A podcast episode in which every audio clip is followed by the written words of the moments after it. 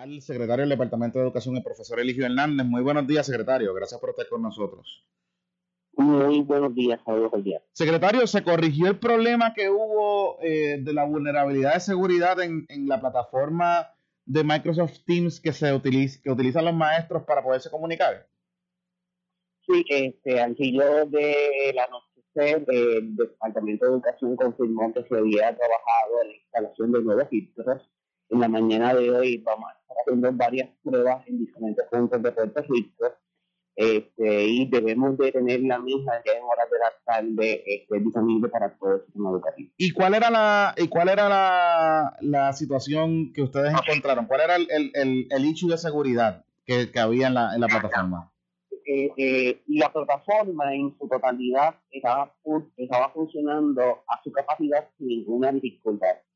Eh, y lo que nosotros detectamos es un alcance interno del Departamento de Educación y específicamente de los privilegios que tienen los usuarios. Por lo tanto, eh, lo que pudimos detectar es que en el caso de dos escuelas de la totalidad del sistema no se validó en ninguna obra, que es algo bastante mínimo.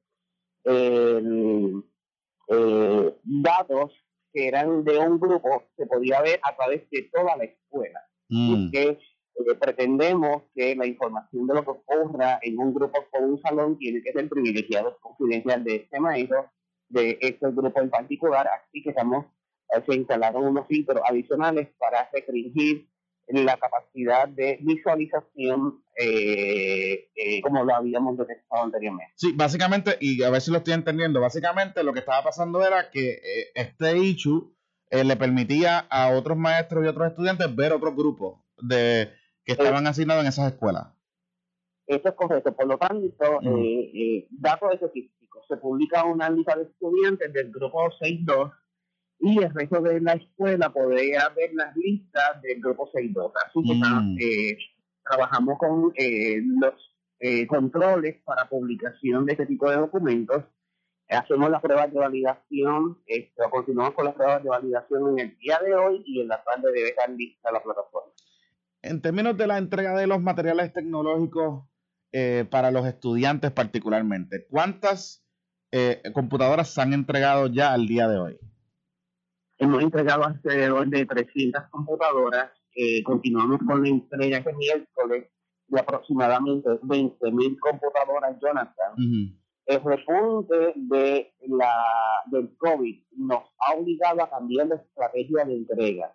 Anteriormente teníamos el complejo ferial donde se citaban a las personas que entraban dentro del complejo ferial para eh, recibir los equipos. Lamentablemente ahora eh, tenemos que hacer todo en modalidades cervicales. Esto complica enormemente el panorama porque este, tenemos que tener quienes van a, eh, a dirigir el tránsito. Este, eh, las citas son por eh, grupos, así que es importante que eh, las familias deben estar pendientes, sobre todo de Ponce, Peñuela, Guánica, Guayanilla, las llamadas de nuestro personal para decirle el día y la hora en que deben de pasar a recoger las mismas. No pueden asistir en otro momento porque se nos complica el panorama, porque se van por ejemplo, moviendo la totalidad de eh, tablets y de eh, laptops de una escuela y ya eso es pagado al estudiante y al grupo. Así que si nos llega eh, personas que no corresponden en el turno, no les podemos atender, así que es importante seguir las instrucciones del equipo del Departamento de Educación. secretario, del, del número que usted me está diciendo, y yo entiendo la complicación que ha provocado la situación de la pandemia, eh, creo que van como un poco lentos, retrasados en esa entrega de materiales tecnológicos. ¿O usted está satisfecho con el ritmo que van? Bueno, este, en el caso del school, eh, esa es la estrategia que tiene que ser implementada. En el caso de recante de las escuelas, ya recibimos 10.000 computadoras.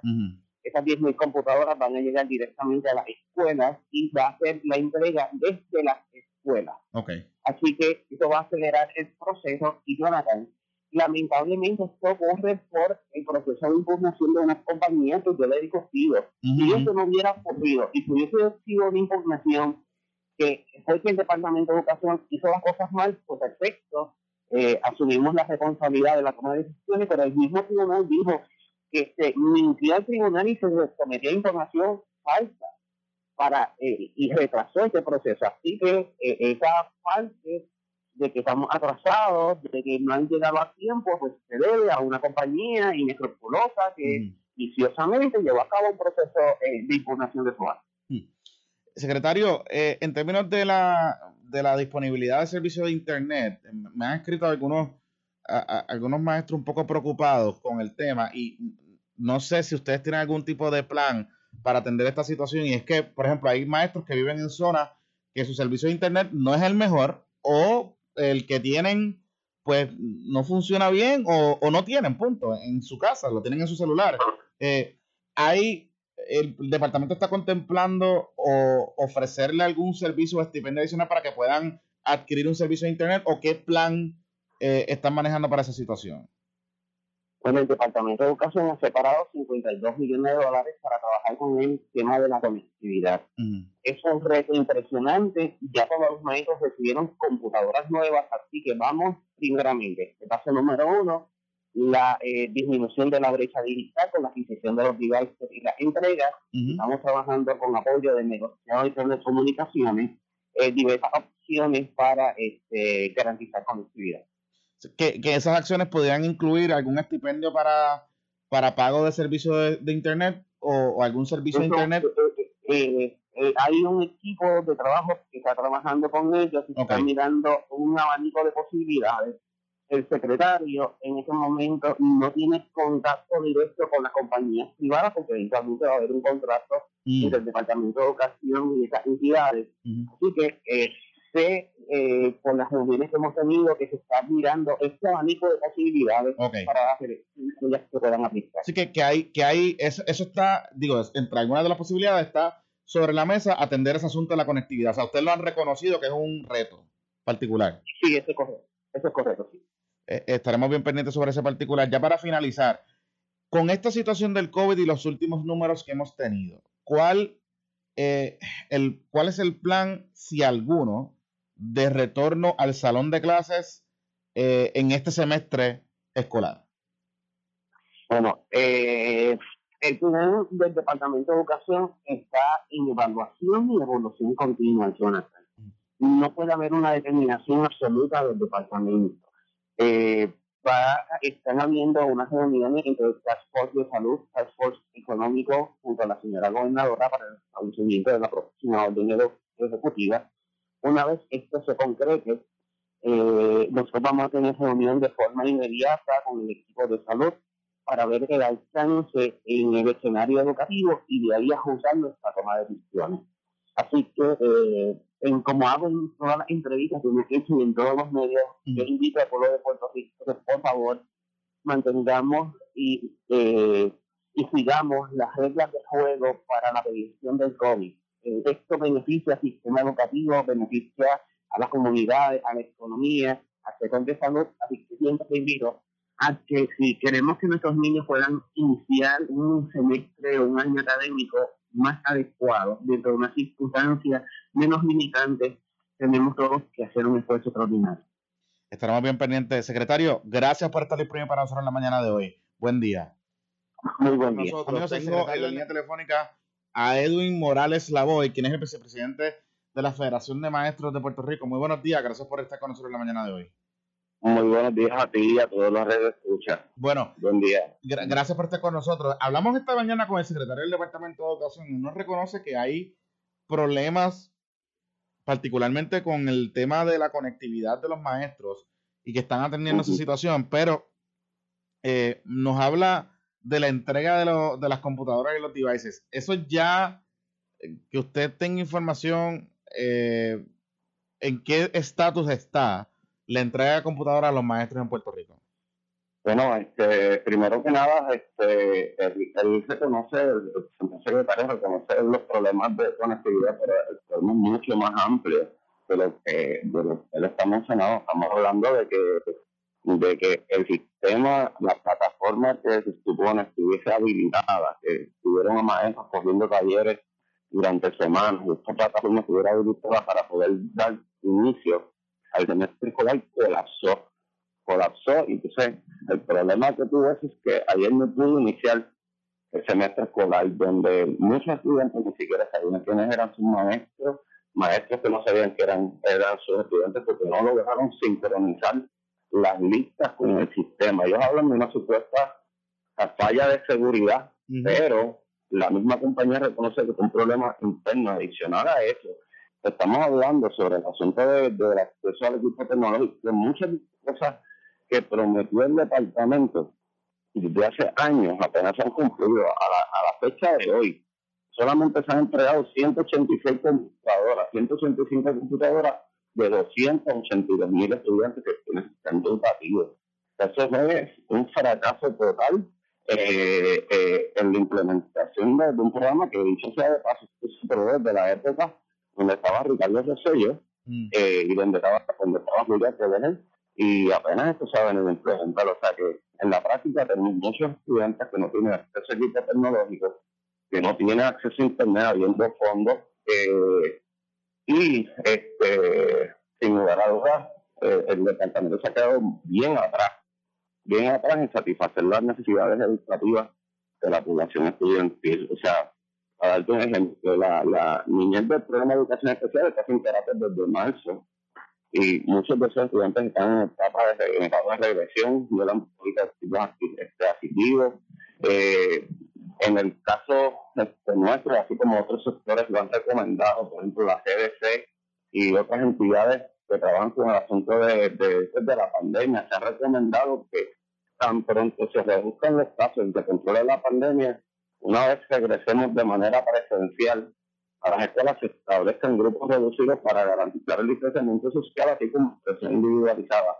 El departamento está organizando a base de 25 o 30 estudiantes por salón, los está dividiendo, pero la amenaza que acarrea es que una vez estemos de manera presencial, eh, se les recorta el tiempo lectivo a esos estudiantes que reciben el plan de la enseñanza en la escuela.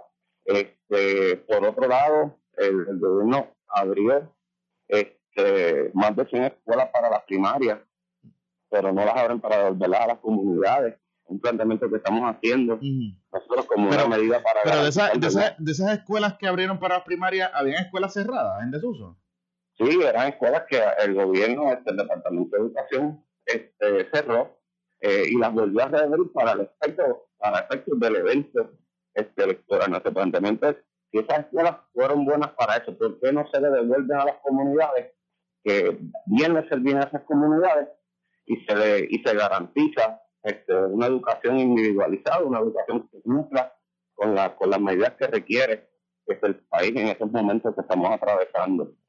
Eh, son muchas, muchas las deficiencias del departamento. Nosotros, lo de ayer fue la gota que colmó la copa. Este, nosotros le estamos siguiendo la renuncia al secretario porque se ha demostrado incapaz de manejar el sistema con todos los recursos que hay eh, pues siguen declarando equipos de maestros excedentes en medio de la pandemia, eh, declarando removiendo equipos como el caso. Pero, yo, le, yo, le, pregunto, o sea, y yo puedo adjudicar eh, estos retos y, las situaciones particulares que, están pasando y que quizás, obviamente, se, pudiese, se pudieron haber anticipado si hubiese habido un plan. pero le pregunto, sacando el secretario, digamos, mañana renuncia el secretario, eh, en lo que buscan otro secretario, en lo que identifican otra persona, en lo que se resuelven los problemas, o, o, realmente hay manera o espacio para el, este el, inmediato, el inmediato puede que no se resuelvan los problemas, pero definitivamente más adelante, si buscan una persona que tenga las competencias para trabajar con el asunto que estamos trabajando, seguramente le puede servir claro. que mejore el país. nosotros obviamente entendemos que ya se llega un límite, o sea, que ya hay un límite en términos de inactitud, de incapacidad, de improvisación, de ineficiencia.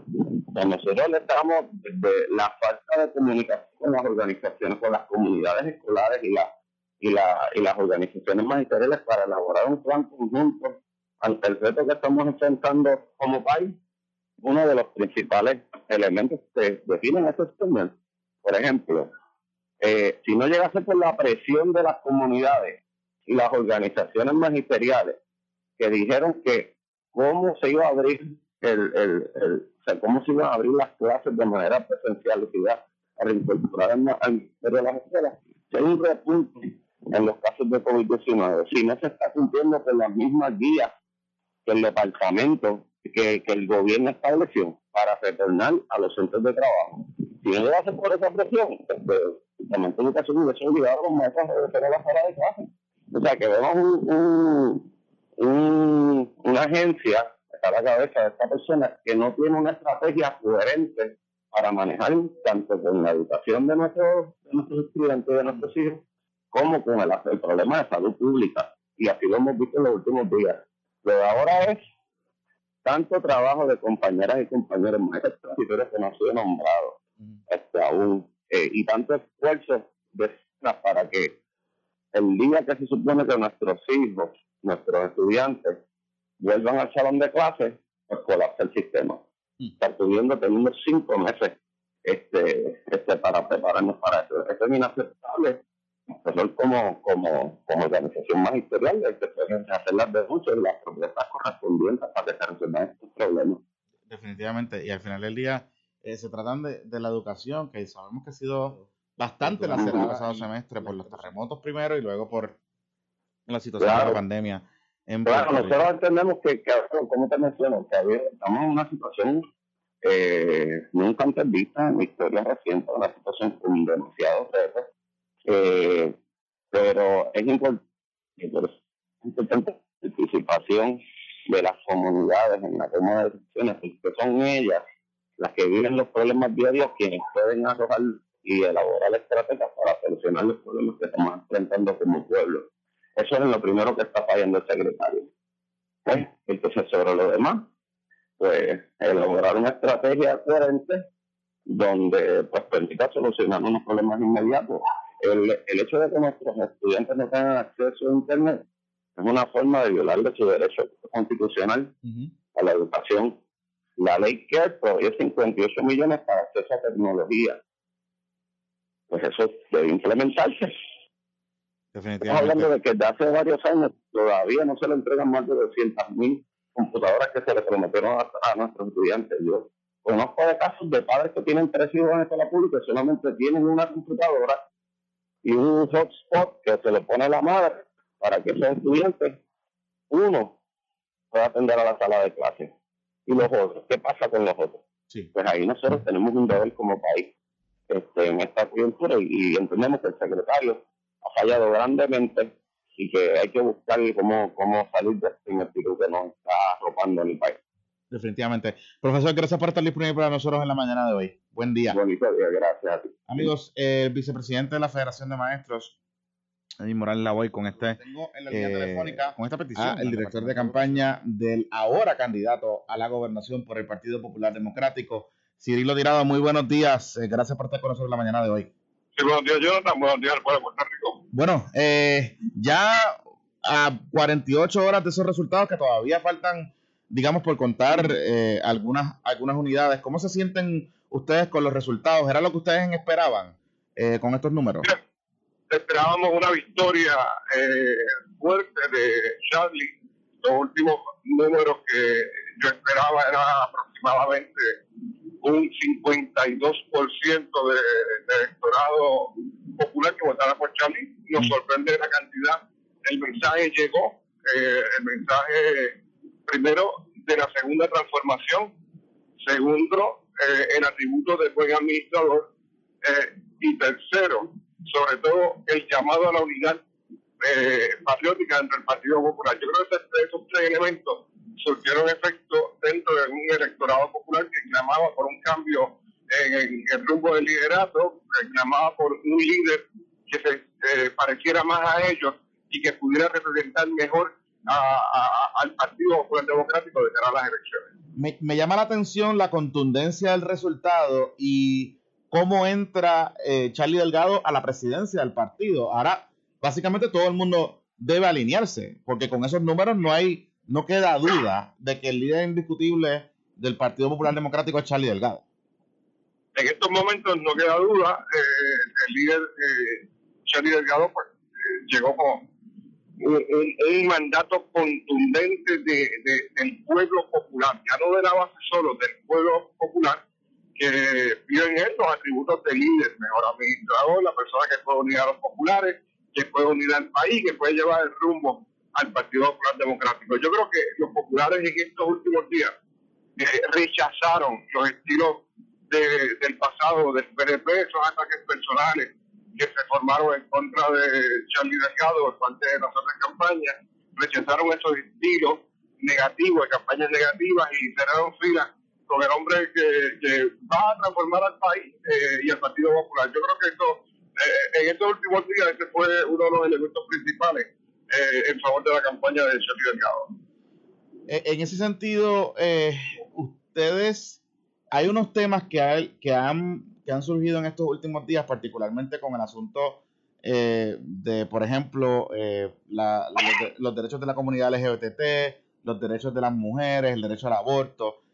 Hay ciertos sectores en el PPD que se sienten un poco, no molestos, sino que todavía no están muy claros de cuál es la posición y la postura de Charlie Delgado sobre esos temas. Mira, la posición de Charlie Delgado está bien clara, fue explicada muy bien eh, eh, durante el proceso de campaña.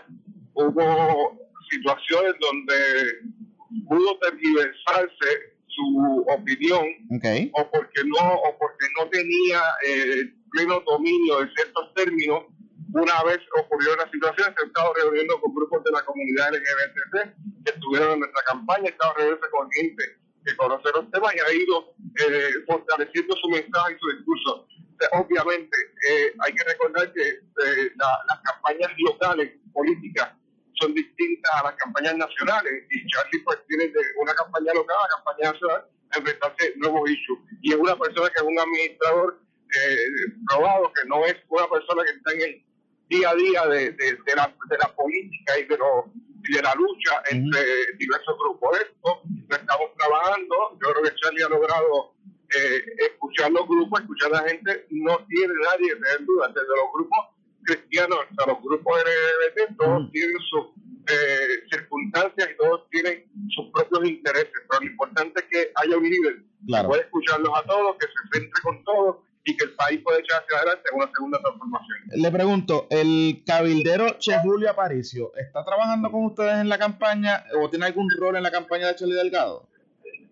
Mira, aquí tenemos diversas personas que están cooperando en diversas eh, actividades. Mm. El compañero Aparicio viene de la campaña de Roberto Prat, luego que Roberto Prat decide salir, ayudó eh, en la campaña de Delgado y ha estado ayudando en diversas cosas. Aquí eh, el asunto de ser cabecero o no, mm.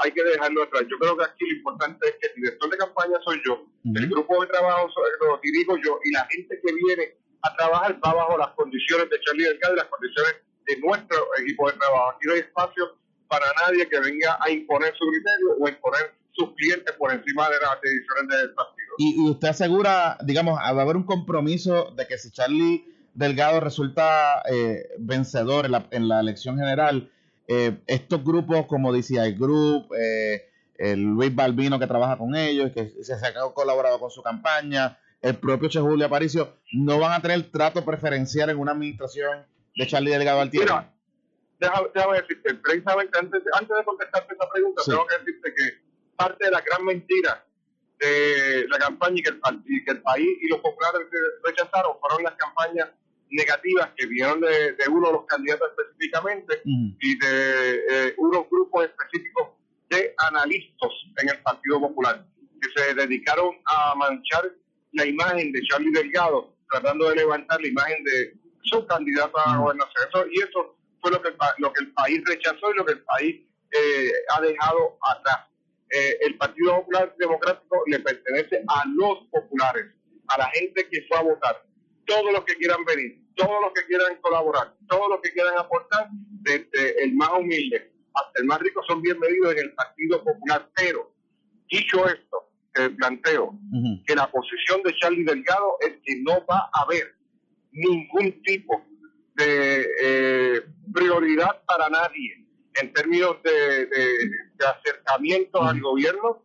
No va a haber preferidos, no va a haber hijos de la casa, no va a haber eh, nadie que venga a decidir por Charlie Delgado en su gobierno. La corrupción la vamos a erradicar desde el SAC. Ese es el compromiso de Charlie Delgado y el mío propio. Yo estoy en esta campaña porque creo en Charlie Delgado, porque eh, lo conozco hace muchos años, porque en su trayecto de servicio público nunca ha tenido señalamientos de corrupción.